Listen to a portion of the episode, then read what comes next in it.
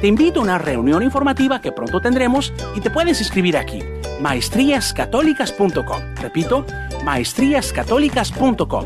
O si gustas marcarnos en este momento, el número es 1-800-344-3984. 1-800-344-3984. Repito, 1-800-344-3984. Que Dios te bendiga. Gracias por escuchar KJON 850 AM en la red Radio Guadalupe, radio para su alma, la voz fiel al Evangelio y al Magisterio de la Iglesia.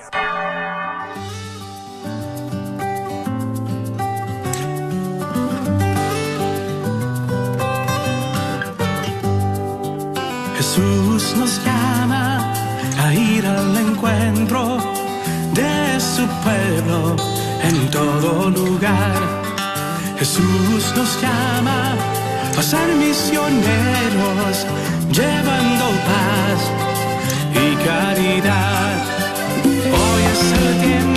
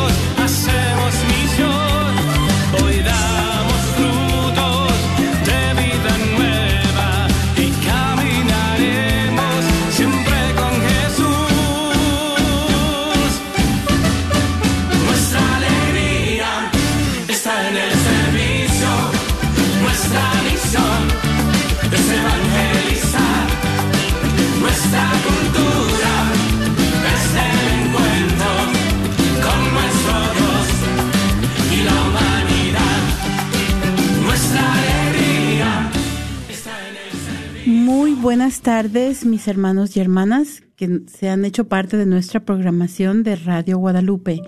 Bienvenidos a su programa semanal, miércoles de, formación Encaminando con Jesús. Y esta semana tenemos la dicha de contar en cabina con la presencia de Alo de Lara. y su servidora María Beltrán. Y esta tarde estamos muy contentos porque vamos a continuar viendo los evangelios. Esta vez vamos a hemos llegado hasta el evangelio de San Lucas. Y este evangelio que también lo conocemos como el evangelio de la misericordia. Y esta tarde tenemos nuestro programa que se titula Jesús el Mesías esperado. Así es de que les pedimos que no le cambien a ese botón y estamos en esta um, décimo primera semana del tiempo ordinario.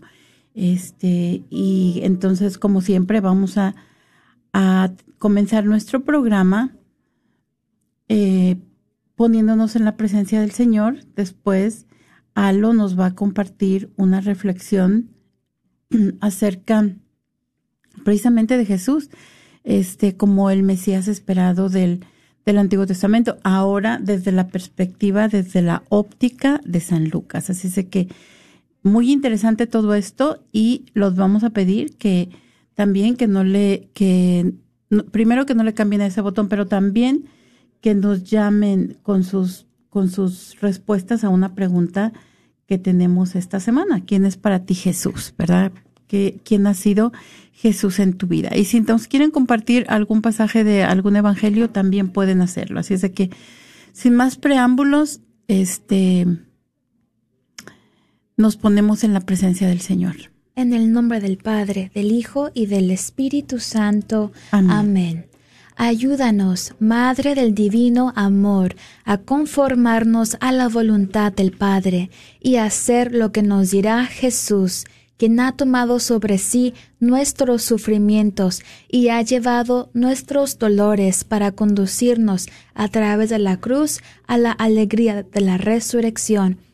Bajo tu protección buscamos refugio. Santa Madre de Dios, no desprecies nuestras, nuestras, perdón, no desprecies nuestras súplicas que estamos en la prueba y libéranos de todo pecado, oh Virgen gloriosa y bendita. Amén. Amén. En el nombre del Padre, del Hijo, del Espíritu Santo. Amén. Queridos hermanos y hermanas, esta tarde tomaremos la reflexión del Ángelus pronunciado por su Santidad Benedicto XVI el 27 de enero del 2013. El Papa emérito nos habla de dos pasajes distintos del Evangelio de Lucas. El primero es el prólogo, dirigido a un teófilo, dado que este nombre en griego significa amigo de Dios. Podemos ver en él a cada creyente que se abre a Dios y quiere conocer el Evangelio. El segundo pasaje nos presenta en cambio a Jesús, que con la fuerza del Espíritu entra el sábado en la sinagoga de Nazaret. Como buen observante, el Señor no se sustrae al ritmo litúrgico semanal y se une a la asamblea de sus paisanos en la oración y en la escucha de las escrituras. El rito contenía la lectura de un texto de la Torá o de los profetas, seguida de un comentario. Aquel día Jesús se puso en pie para hacer la lectura y encontró un pasaje del profeta Isaías que empieza así. El Espíritu del Señor está sobre mí, porque el Señor me ha ungido, me ha enviado para dar la buena noticia a los pobres. Jesús, terminando la lectura, en un silencio lleno de atención, dijo, Hoy se ha cumplido esta escritura que acaban de oír. San Cirilo de Alejandría afirma que el hoy, situado entre la primera y la última venida de Cristo, está ligado a la capacidad del creyente de escuchar y enmendarse. Pero en un sentido aún más radical, es Jesús mismo el hoy de la salvación en la historia, porque lleva a cumplimiento la plenitud de la redención. El término hoy, muy querido para San Lucas, nos remite al título cristológico preferido por el mismo evangelista, esto es, Salvador. Ya en los relatos de la infancia, este es presentado en las palabras del ángel a los pastores. Hoy, en la ciudad de David, os ha nacido un Salvador, el Mesías, el Señor. Queridos amigos, este pasaje hoy nos interpela también a nosotros. Ante todo, nos hace pensar en nuestro modo de vivir el domingo, día de descanso y de la familia, pero antes a un día para dedicar al Señor, participando en la Eucaristía, en la que nos alimentamos del cuerpo y sangre de Cristo y de su palabra de vida. En segundo lugar, en nuestro tiempo dispersivo y distraído, este Evangelio nos invita a interrogarnos sobre nuestra capacidad de escucha. Antes de poder hablar de Dios y con Dios, es necesario escucharle. Y la liturgia de la Iglesia es la escuela de esta escucha del Señor que nos habla. Finalmente nos dice que cada momento puede convertirse en un hoy, propicio para nuestra conversión. Cada día puede convertirse en el hoy salvífico, porque la, salvación es historia que continúa para la Iglesia y para cada discípulo de Cristo. Este es, este es el sentido cristiano del carpe diem. Aprovecha el hoy en el que Dios te llama para darte la salvación. Que la Virgen María sea siempre nuestro modelo y nuestra guía para saber reconocer y acoger cada día de nuestra vida la presencia de Dios, Salvador nuestro y de toda la humanidad. Y usted, hermano y hermana que escuchas en este momento, platícanos. ¿Quién es para ti Jesús de Nazaret? Llámanos al 1-800-701-0373, 1-800-701-0373. Muchas gracias, Alo. Este, estas reflexiones que nos ofrece nuestra, nuestro Papa Emerito, pues como siempre, están llenas de riquezas, ¿verdad? Con todas estas ah, alusiones a Jesús y a este Jesús como el nuevo Mesías, este, este Jesús que viene al mundo y nos trae la salvación a todos nosotros. Me gustó mucho a casi, casi al final cuando, cuando nos comentabas que aprovechemos este día, el, este día en el que Dios nos trae la salvación, ¿verdad? Hay que aprovechar cada momento donde podamos ver la presencia de Dios y podamos hacer su voluntad en, en nuestra vida diaria para que podamos llegar a la presencia de nuestro Señor. Así es que los invitamos esta tarde a que nos llamen y nos platiquen quién es para ti Jesús de Nazaret. Ya saben, nos pueden llamar al 1-800-701-0373, 1-800-701-0373. Y antes de que se me olvide, le voy a mandar un saludo a todos nuestros radioescuchas que nos dicen, es que no puedo hablar porque estoy manejando. O, ¿verdad? Sí, sí, los estoy oyendo, pero estoy trabajando y no les puedo llamar. Así es de que les damos las gracias porque se mantienen en sintonía con nosotros y va a haber un momento en el que sí nos van a poder hablar. Van a ver que sí. Eh, entonces, hay algo muy interesante acerca del Evangelio de San Lucas y es que el Evangelio de San Lucas y los Hechos de los Apóstoles se consideran como una sola obra en dos tomos, ¿verdad? Entonces, este, estos uh, dos libros de la Biblia los escribió San Lucas hacia el año 80. También vamos a tener que este Evangelio se escribió más o menos al mismo tiempo que el Evangelio de San Mateo, cuando ya se había tenido un tiempo mucho más extenso para reflexionar acerca de la persona de Jesús que el que había tenido San Marcos, ¿verdad? Es, ellos ya habían tenido más tiempo de reflexionar, oh, pues es que Jesús hizo esto, era por esto. Entonces es un evangelio muy hermoso, es un evangelio maravilloso y este evangelio nos habla de la misericordia de Dios. Y si en el Evangelio de San Mateo decíamos nosotros, este Evangelio iba destinado a una comunidad judía, bueno, el Evangelio de San Lucas va destinado a toda la humanidad, ¿verdad? Donde Dios llega a todos los pueblos, donde este, todos somos invitados a la mesa del Señor, no nada más los judíos, ¿verdad? Entonces, si es que este, ese evangelio se convierte en una buena nueva sorprendente y maravillosa para cada uno de nosotros. Eh, principalmente vemos que este Evangelio llega a las comunidades que había fundado San Pablo, ¿verdad? Y los dos volúmenes, si ustedes abren su Evangelio de San Lucas y si abren su libro de los Hechos de los Apóstoles, se van a dar cuenta que van dirigidos a Teófilo. Y ahorita vamos a hablar un poquito más de Teófilo. Esto aparece en, ya sea en San Lucas en el primer capítulo de los versos 1 al 4 o en los Hechos en el, en el primer capítulo también en los dos primeros versículos. Entonces, en el, en el prólogo que aparece en los Hechos de los Apóstoles, también se hace una alusión, se menciona el primer volumen. Y vamos a ver qué dice este, estos primeros versículos del Evangelio de San Lucas. ¿Te gustaría leerlo, Al? Sí. Muchos han tratado de relatar ordenadamente los acontecimientos que se cumplieron entre nosotros, tal como nos fueron transmitidos por aquellos que han sido desde el comienzo testigos oculares y servidores de la palabra. Por eso, Después de informarme cuidadosamente de todo desde los orígenes, yo también he decidido escribir para ti, excelentísimo Teófilo, un relato ordenado, a fin de que conozcas bien la solidez de las enseñanzas que has recibido. Palabra de Dios. Te alabamos, Señor.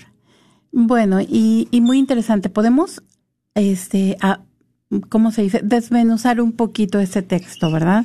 Nos dice, muchos han tratado de relatar ordenadamente los acontecimientos que se cumplieron entre nosotros, tal como fueron transmitidos por aquellos que han, que han sido los testigos oculares, ¿verdad? Entonces, ¿de qué está hablando? Todos están haciendo, están tratando de recopilar la vida de Jesús. Todos están tratando de poner junta todas estas a, como decíamos, estas redacciones orales, todas estas tradición oral, todos estos, este, cosas que se iban contando de boca en boca. Algunos ya las habían escrito y ahora todos las tratan de acomodar, ¿verdad? Esto ya van a ser unos 50 años de la muerte de nuestro Señor. Y él va a hablar, este, le va a escribir a Teófilo, al excelentísimo Teófilo, para que él conozca bien la solidez de estas enseñanzas. O sea, a nosotros, ¿verdad? Que puede ser, nosotros no sabemos, puede ser una persona este, respetable a la que le escribe San Lucas, pero puede ser el que ama a Dios, ¿verdad? Y eso somos todos nosotros. Entonces puede ser que este sea el caso que va a, dirigido a cada uno de nosotros. Y eso debe hacernos sentir muy contentos porque alguien se tomó el tiempo de escribir todas estas este, hechos y dichos tan maravillosos que del que fueron a testigos muchas personas en el tiempo de Jesús. Entonces, nos dicen cómo es el estilo de San Lucas. Bueno, nos dicen que este es el más moderno de los evangelios este, está muy matizado con la cultura griega porque muestra un gusto por la claridad, muestra una gran claridad y imita también la lengua de la Biblia griega que va a estar teñida con giros hebreos. Entonces, tanto va a tener la claridad de, de la cultura griega como también este, va a tener, va a estar salpicada, va a estar matizada de giros hebreos, ¿verdad? De la cultura de nuestro Señor. Y nos dice que tres resúmenes van a presentar la, actividad de la comunidad de Jerusalén. ¿Cómo era que vivía la comunidad de Jerusalén? Y el primero nos dice, está en el libro de los Hechos, en el capítulo 6 y versículo 7. ¿Y qué nos dice este, este capítulo en el verso 7? El mensaje de Dios iba extendiéndose y el número de los creyentes aumentaba mucho en Jerusalén. Incluso muchos sacerdotes judíos aceptaban la fe. También nos dice que lo podemos encontrar en el capítulo 12 de los Hechos de los Apóstoles en el versículo 24.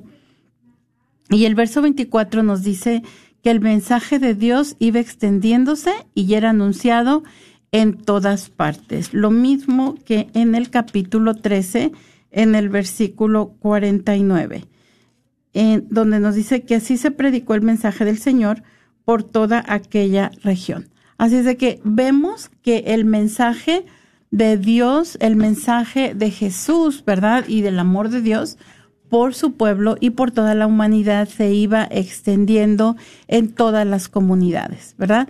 También el, otra característica de este evangelio es que este evangelio sitúa acontecimientos de la historia. Por ejemplo, podemos ir al capítulo 2, versículo 13. Entonces, en el versículo 13 nos va a decir, a algunos se burlaban, decía, diciendo que estaban, estaban borrachos, ¿verdad? Esto nos va, nos va a decir lo que pasa dentro de esta vida cotidiana, este, con la predicación del Evangelio. También ah, nos habla que un día Pedro y Juan fueron al templo a las tres de la tarde, que era la hora de la oración, y allí en el templo estaba un hombre cojo de nacimiento, al cual llevaban todos los días y lo ponían junto a la puerta llamada la Hermosa, para que pidiera limosna a los que entraban. Y entonces, este es una persona histórica, ¿verdad? También conocemos este evangelio ah, o el evangelista. El evangelista es el evangelista que nos habla de esa ternura de Dios. Entonces, el tema principal que vamos a encontrar en este Evangelio es que inicialmente el Evangelio es predicado a los judíos, pero siendo que muchos judíos no aceptan el mensaje, entonces este mensaje es llevado también a los paganos, ¿verdad? Y la pregunta que pueden hacerse en ese tiempo es, ¿es acaso que las promesas que se le hicieron al pueblo judío pueden ser aplicadas a los paganos? Y la respuesta la tenemos nosotros, ¿verdad? Es sí. Los judíos habían rechazado entonces la predicación cristiana sobre la llegada del Mesías en Jesús de Nazaret. Y Dios entonces también va a enviar este mensaje a los paganos, ¿verdad? Eh, todos somos herederos legítimos de la promesa y Simeón va a proclamar que Jesús será la luz para todas las naciones. Ah, vamos a tener entonces algo muy interesante. No sé si recuerdan que en el Evangelio de San Mateo hablábamos de la genealogía, ¿verdad? ¿Desde dónde venía Jesús? ¿Desde dónde se hablaba que eran los antepasados de Jesús? Bueno, pues desde Abraham, el padre de esta comunidad judía. Ahora, eh, porque eso nos quería enseñar que Jesús era el cumplimiento a todas las promesas hechas al pueblo de Dios. El Evangelio de San Lucas, por su parte, nos va a hablar, sí, de la genealogía y de seguro que va a incluir a Abraham y de seguro que también va a incluir al, al rey David. Pero esta genealogía viene desde Adán, ¿verdad? El padre de todos los hombres. Entonces, la genealogía de, de el, de el Evangelio de San Lucas nos va a abarcar a todos, a cada uno de nosotros, nos va a abrazar. ¿Por qué? Pues porque todos provenimos de Adán, ¿verdad? Y este va a prohibir a sus discípulos tener cólera contra los samaritanos. Es un, es un evangelio que tiene una apertura más, más grande a los que no son judíos, ¿verdad? Desde aquel tiempo. Ahora lo podemos ver de, de una manera pues muy sencilla, muy cotidiana, todos somos invitados a la mesa del Señor, pero en aquel tiempo era un poquito más difícil de entender, ¿verdad? Porque ellos se, se, entendían como el pueblo elegido de Dios, el pueblo donde Dios mismo vino a poner su, su morada y eh, pues si una persona la consideraban que no era tan mm, tan digna como ellos consideraban a los samaritanos, pues bueno, tal vez no tenían entrada al reino de los cielos. Sin embargo, San Lucas ve a los samaritanos bajo una luz favorable. Por ejemplo, nos va a hablar del buen samaritano, la parábola del buen samaritano, donde este ni se detiene a socorrer a la persona herida en el camino, ni el sacerdote, ni el levita, pero el samaritano sí. Y también nos, da, nos muestra la historia de los diez leprosos, donde Jesús sana a diez personas, pero el único que regresa a darle gracias es el samaritano.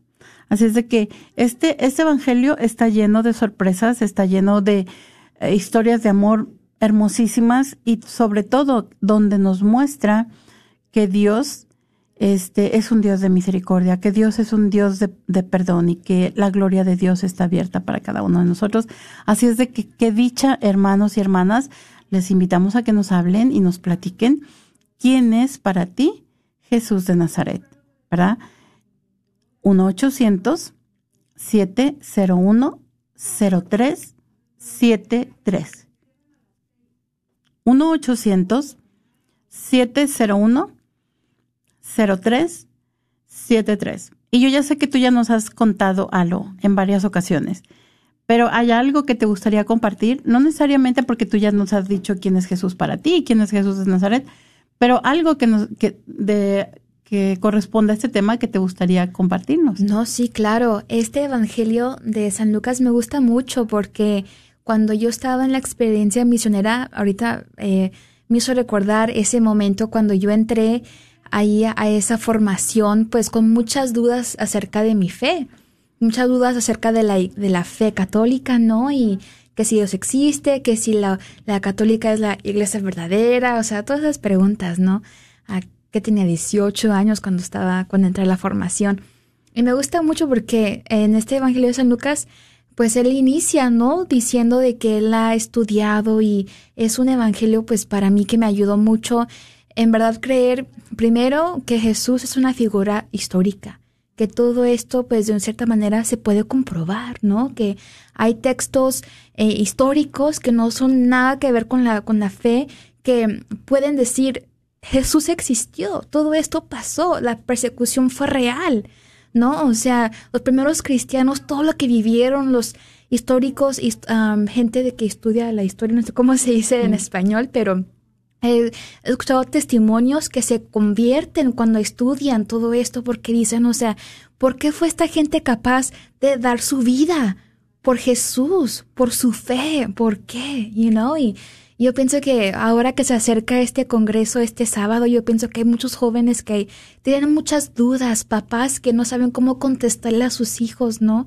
Por eso es muy importante, pues, prepararnos este, este, este programa, María, que nos ayuda a entender un poquito más acerca de la Biblia, porque, pues, hay muchas, muchas, mucha duda en la juventud.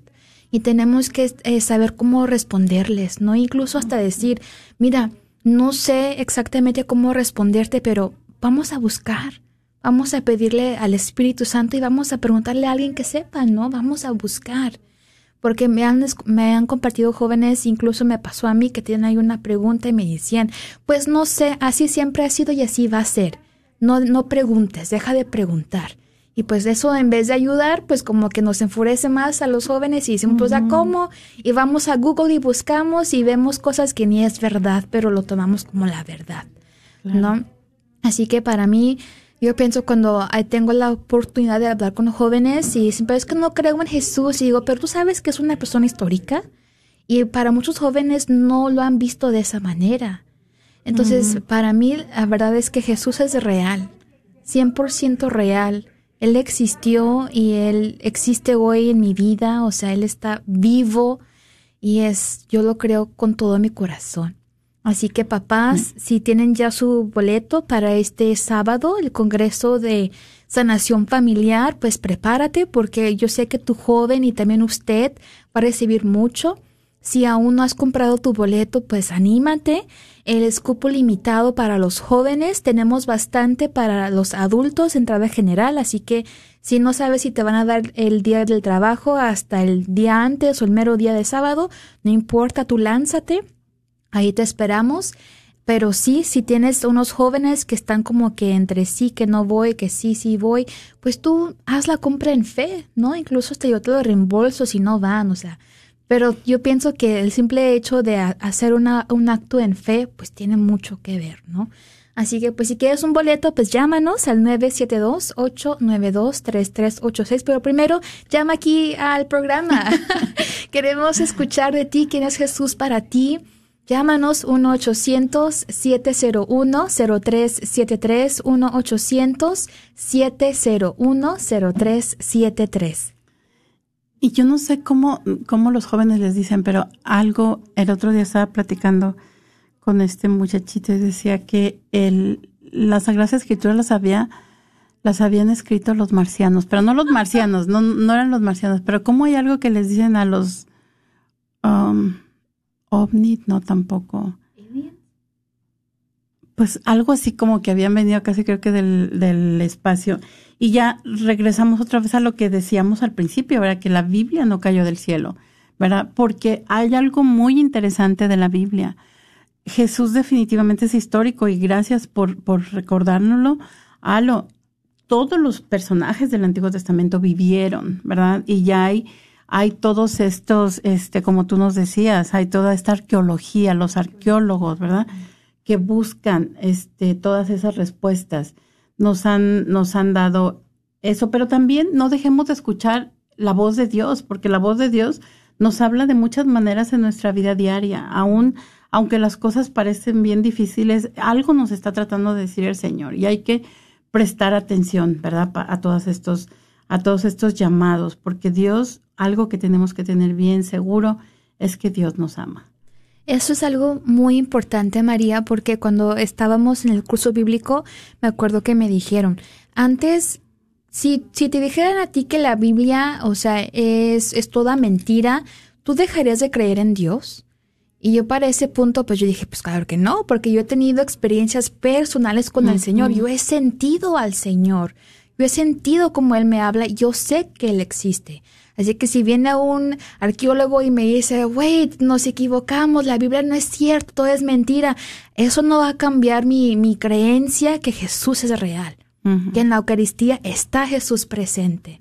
Y creo que eso es muy importante, María, que primero tengamos esa experiencia, esa relación con el Señor sí conocimiento, pero también esa experiencia con el Señor. Darle ese tiempo para orar, para conocerlo, ¿verdad? Porque cómo es que nos vamos a conocer si no pasamos tiempo juntos. Exactamente. ¿Verdad? Muy bien, pues entonces continuamos con, con, nuestro, con nuestra presentación de esta tarde y también San Lucas nos dice, al igual que los otros evangelistas, que Jesús resucitado envía a sus apóstoles a predicar a los paganos. Y la historia de San Lucas es una historia muy bonita que se encuentra al final del Evangelio de San Lucas y es este la historia del camino de Maús, ¿verdad? Todos tan querida esa historia para cada uno de nosotros, donde los, los discípulos ya van bien tristes, ya van de regreso, mejor se van a regresar a Maús, pues ya parece que todo se acabó, ¿verdad? Y Jesús se le hace el encontradizo, como se nos hace el encontradizo a nosotros también, cuando estamos cabizbajos, cuando las cosas no nos han salido bien, cuando parece que es tiempo de darnos por vencidos. Entonces es cuando, cuando debemos de, de recordar, de, de tener este en cuenta qué me está queriendo decir el Señor a través de esta experiencia. Entonces, nos dice que eh, la, la, geografía que presenta el Evangelio de San Lucas va a apoyar que este Evangelio o que el mensaje de amor de Dios se abra también a los paganos, ¿verdad? Desde Jerusalén, desde donde es la ciudad santa del judaísmo hasta Roma, que es la capital del mundo pagano. Entonces vamos a ver que este evangelio se centra en Jerusalén. El centro del evangelio es Jerusalén y ahí Jesús va a subir tres veces, porque siempre que van a Jerusalén es una subida, ¿verdad? Por algún motivo. Yo quiero pensar que es la geografía, no sé, pero me imagino que es la que está en, sobre montaña, sobre en una en una un ciudad más alta, ¿no? Entonces Jesús nace en Belén, pero va a subir para ser presentado al templo. Entonces esta es la primera vez que Jesús sube a Jerusalén. Después vamos a ver que Jesús vive en Nazaret y sube para sentarse entre los doctores. Cuando tenemos este pasaje del niño perdido y hallado en el templo, también hace su predicación en Galilea y va a subir a Jerusalén, donde debe morir como un profeta.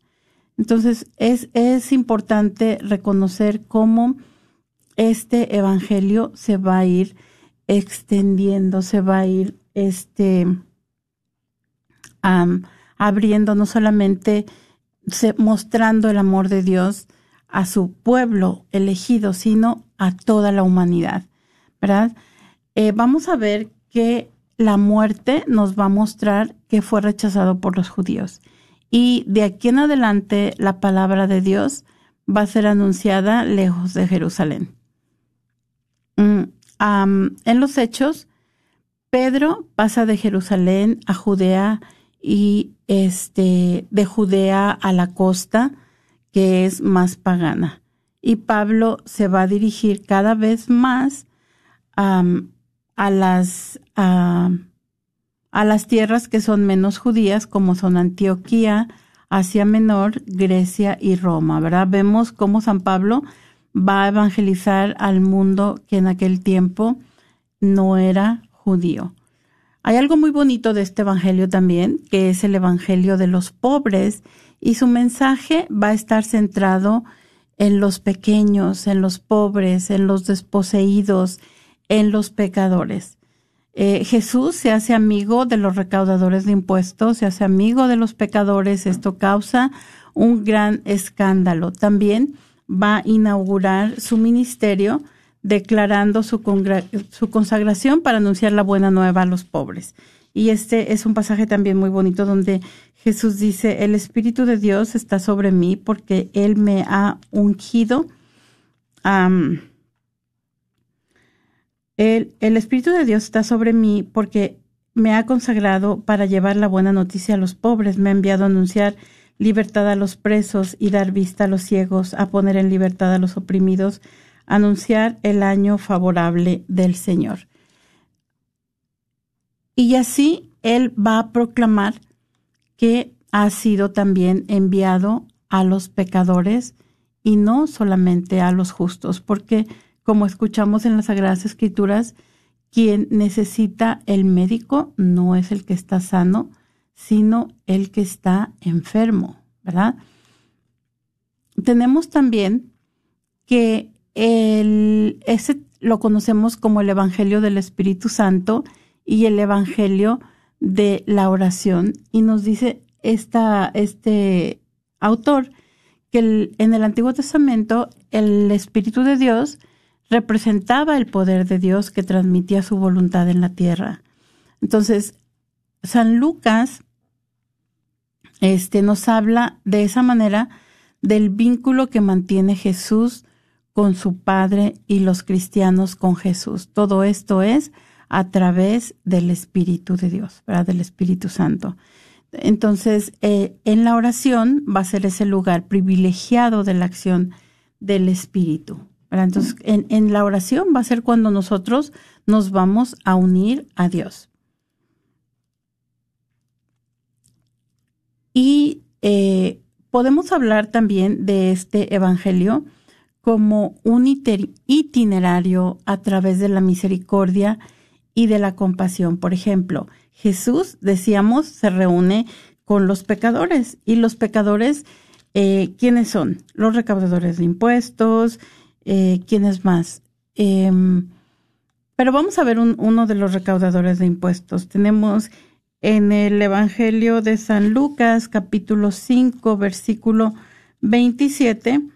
Después de esto, Jesús salió y se fijó en uno de los que cobraban impuestos para Roma, y se llamaba Leví.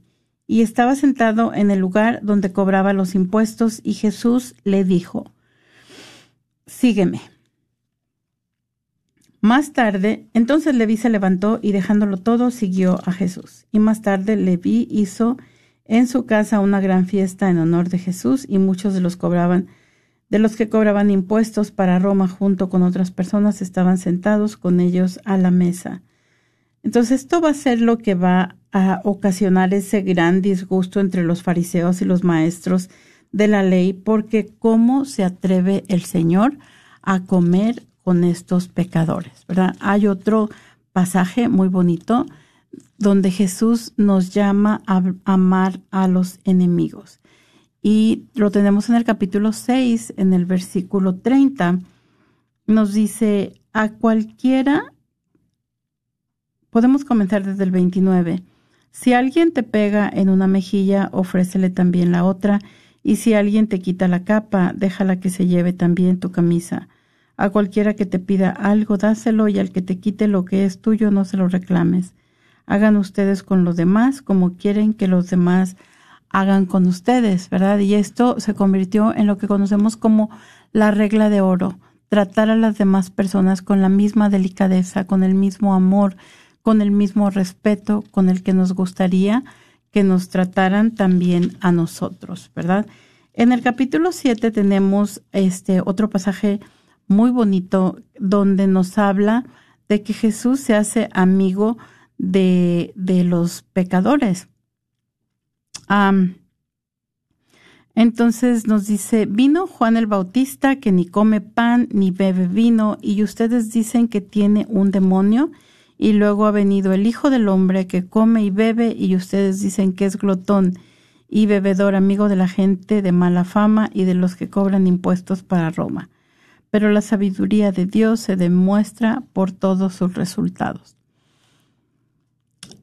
entonces, llámenos, los invitamos a que nos llamen esta tarde y que nos compartan quién es para ustedes Jesús de Nazaret, llamándonos al 1-800 701 0373 1-800 701 0373 También tenemos otro pasaje de la pecadora perdonada. Y tenemos ese pasaje en el capítulo 7 de San Lucas, comenzando con el versículo 36. Nos dice, eh, un fariseo invitó a Jesús a comer y Jesús estaba, fue a su casa y estaba sentado a la mesa cuando una mujer de mala vida que vivía en el mismo pueblo y, se y supo que Jesús había ido a comer a casa del fariseo, llegó con un frasco de alabastro lleno de perfume y llorando se puso junto a los pies del Señor y comenzó a bañarlo con lágrimas y luego la secó con sus cabellos, los besó y derramó sobre ellos el perfume. Y el fariseo que había invitado a Jesús al ver esto pensó, si este hombre fuera de veras un profeta, se daría cuenta qué clase de persona es esta que lo está tocando, una mujer de mala vida. Y Jesús le, le dijo, tengo algo que decirte. nos dice que lo que le dice Jesús es que dos hombres le debían dinero a un prestamista, uno le debía 500 denarios y el otro 50 y como no le podían pagar, el, prestamista les perdonó la deuda a los dos y les dice, ahora dime, ¿a quién, quién lo amará más? Y Simón le contestó, me parece que el hombre que le perdonó más. Y Jesús le dijo, tienes razón. Y mirando a la mujer, le dijo a Simón, ven esa mujer, entré a tu casa y no me diste agua para mis pies, en cambio ella me ha bañado los pies con sus lágrimas y los ha secado con sus cabellos. No me besaste, pero ella desde que entré no ha dejado de besarme los pies. No me pusiste aceite en la cabeza, pero ella ha derramado perfume sobre mis pies. Por eso te digo que sus muchos pecados son perdonados, porque amó mucho. Pero la persona a quien poco se le perdona, poco amor muestra. Así es de que nos, nos muestra este, este acercamiento que permite Dios de los pecadores, ¿verdad? Tenemos también este en el capítulo 15, las tres parábolas de la misericordia. Y ya hemos hablado mucho de la parábola del Hijo Pródigo y aquí precisamente en este Evangelio y en este capítulo es donde vamos a encontrar esa parábola del Hijo Pródigo. ¿Te gustaría compartirnos algo de tu experiencia con la parábola del Hijo Pródigo, Alo? Sí, claro. pienso que cuando reflexiono acerca de esta parábola, en diferentes etapas de mi vida me identifico con alguien diferente. Mm. y recientemente eh, me, cuando mi hermanita Valentina se fue al Air Force, la, el ingeniero aquí de la radio me acuerdo que compartía con él porque él tiene ya varios hijos que también han estado en alguna rama del Armed Forces. Entonces le compartía pues cómo nos sentíamos, que no podíamos hablar mucho con Vale, que era difícil y pues que él... Y fue muy bonito porque él me dijo que él se identificaba mucho con el padre en el aspecto en que él tenía que estar listo para cuando sus hijos estuvieran ellos listos para hablar con él. Y fue muy hermoso porque cuando en, esto fue ya hace unos meses, en aquel entonces pues Vale casi no nos hablaba. Pudiendo ella hablar con nosotros, no se comunicaba con nosotros y era pues algo muy, muy difícil, ¿no? Porque pensamos, le pasaría algo, ¿qué pasa, no? Y cuando él nos me compartió eso, fue muy hermoso porque fui, le abrí la Biblia, medité ese pasaje y sí es cierto, ¿no? dije, wow, en esto, yo nunca pensé que me identificaría con el padre, ¿no? Siempre yo he, sido como la hija por día que regresa. Pero fue, fue muy bello porque le pedí al Señor que me ayudara a estar lista buscando a mi Vale, buscando la manera en, en comunicarme con ella, ¿verdad? Que no me cansara si le mandaba mensajes, le llamaba y que no me respondiera, ¿no? Que no me sintiera mal. Sin embargo, que yo lo, lo hiciera para que ella viera que yo aquí estaba para ella, ¿no? No que yo no estaba mandando mensajes para satisfacer mi curiosidad, mi duda, mi miedo, sino que le mandaba mensajes porque yo quería que ella se sintiera apoyada por su hermana mayor, ¿no?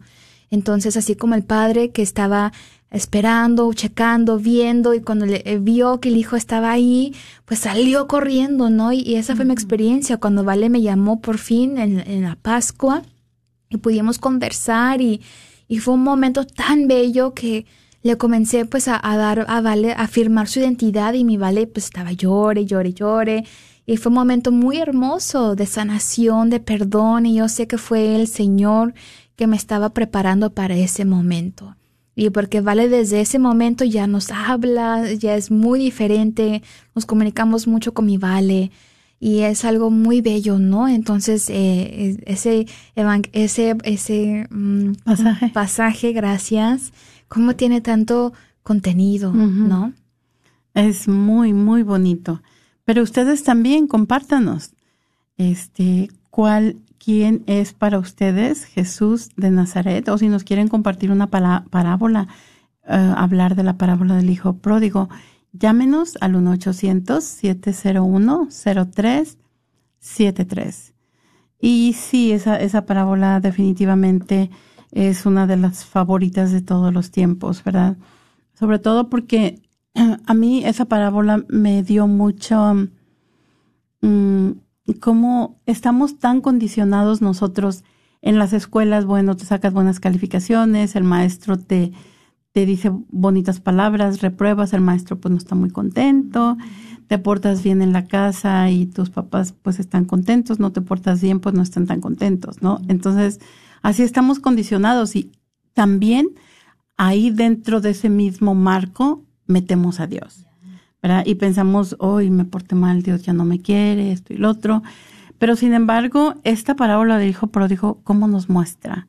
Dios nos ama, ¿verdad? Porque si, nos, si no nos amara cuando somos buenos, pues ya nos hubiera dejado de amar desde cuando a todos, pero es tan paciente. Y yo creo que también es una invitación para nosotros, ¿verdad? A ser un poquito más pacientes y ser un poquito más misericordiosos dentro de nuestras relaciones en la vida diaria, aunque a veces sean difíciles, ¿verdad?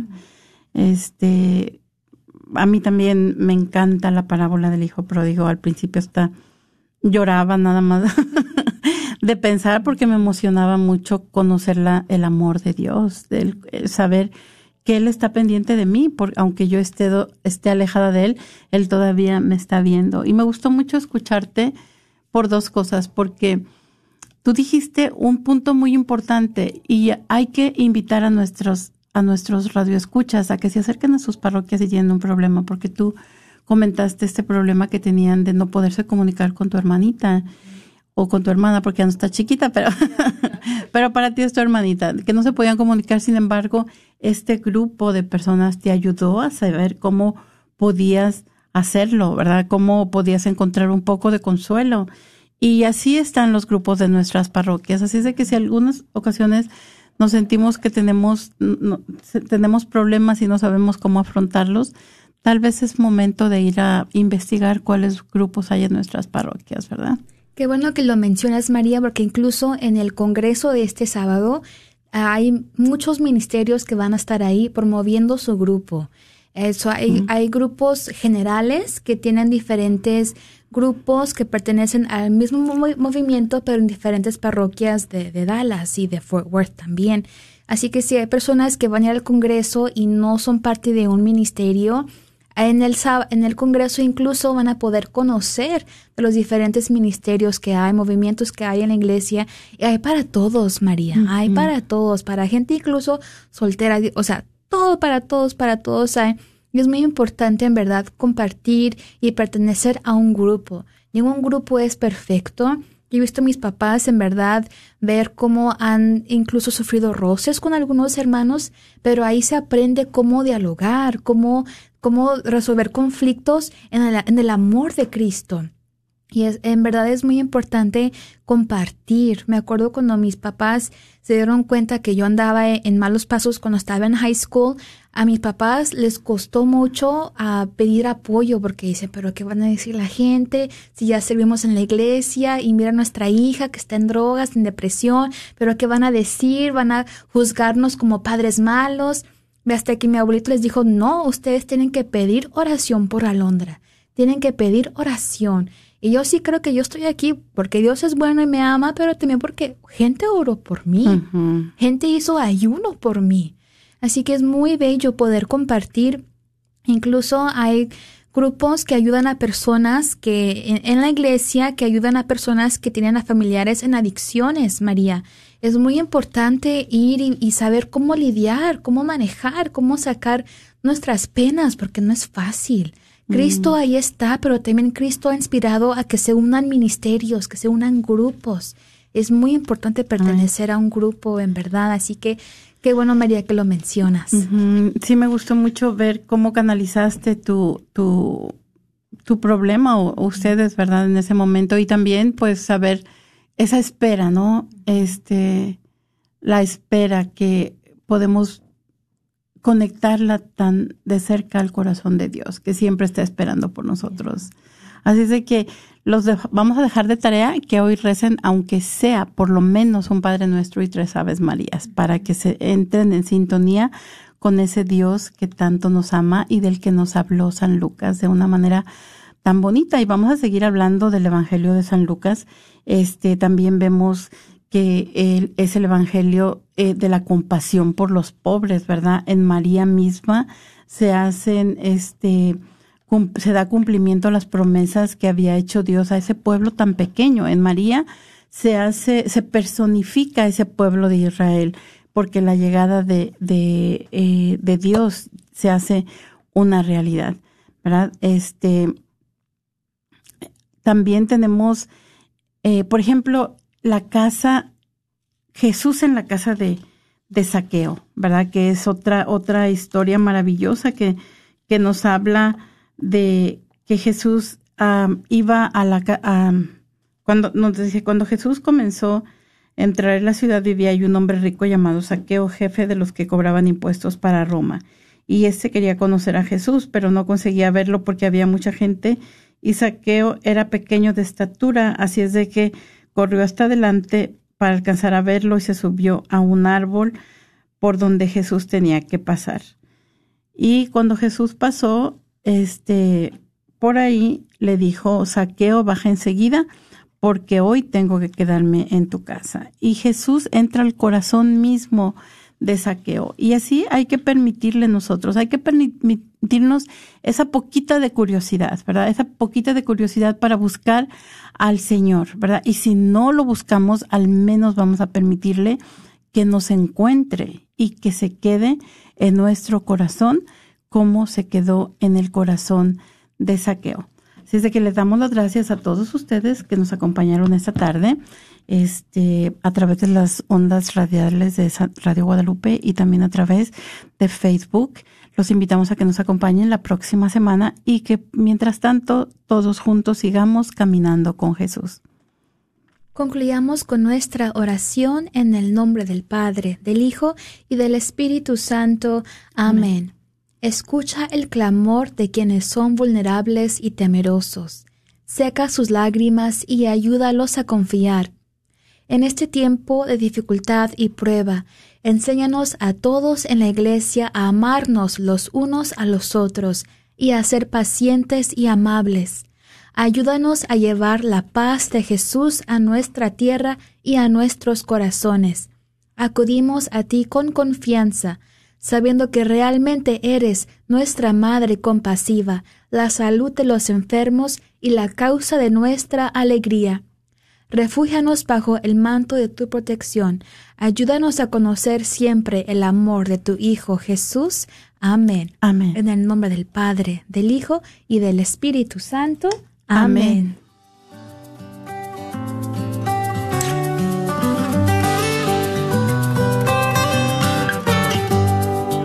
Jesús nos llama a ir al encuentro de su pueblo en todo lugar. Jesús nos llama a ser misioneros, llevando paz y caridad. Hoy es el tiempo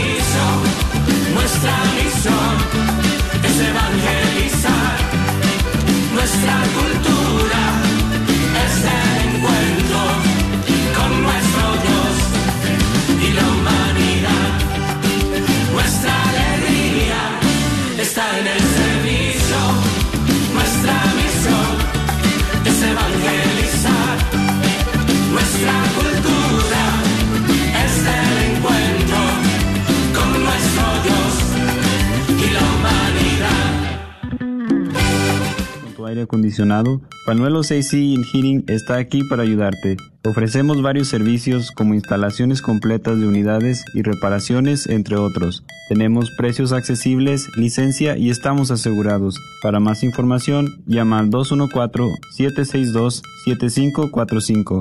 214-762-7545.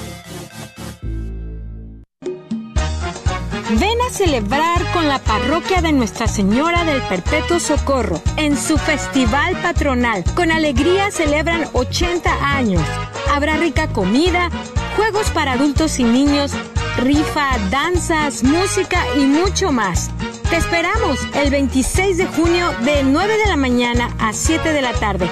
No faltes en su festival patronal. Dios te bendiga.